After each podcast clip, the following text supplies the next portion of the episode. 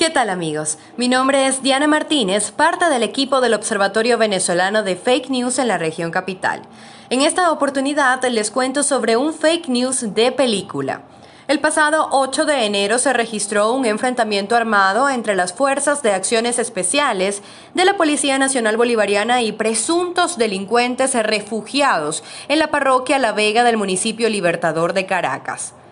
Videos, audios, fotografías y demás contenidos se viralizaron a través de las redes sociales, pues los vecinos de esta parroquia caraqueña fueron testigos y víctimas de días de zozobra cuyo balance extraoficial ronda una cifra roja de 23 presuntos delincuentes ajusticiados.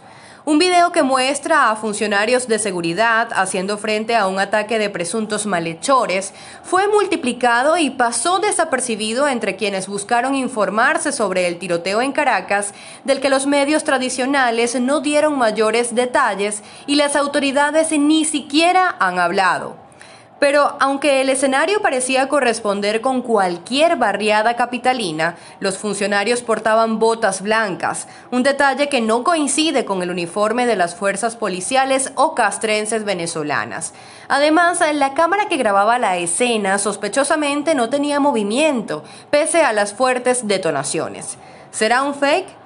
Nos preguntamos desde el Observatorio Venezolano de Fake News y pese a que en Venezuela a veces la realidad supera la ficción, el video viralizado no es de nuestro país. El audio que escuchan al fondo corresponde a la filmación de una serie brasilera de nombre Arcanjo Renegado que se produjo en el complejo Damaré de Río de Janeiro para transmitirse en 2020 a través del canal Globo Play.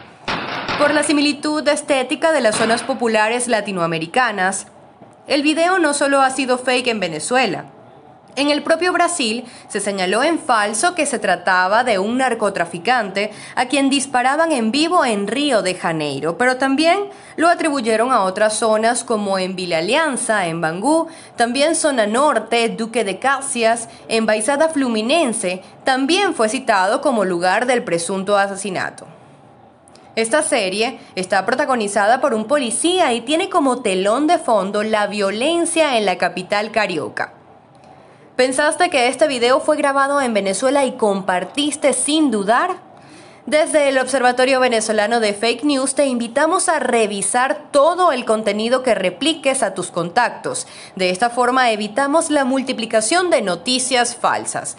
Síguenos a través de nuestras redes, arroba Observatorio FN en Twitter e Instagram y amplía esta y otras informaciones a través de nuestra página fakenews.cotejo.info. Hasta la próxima.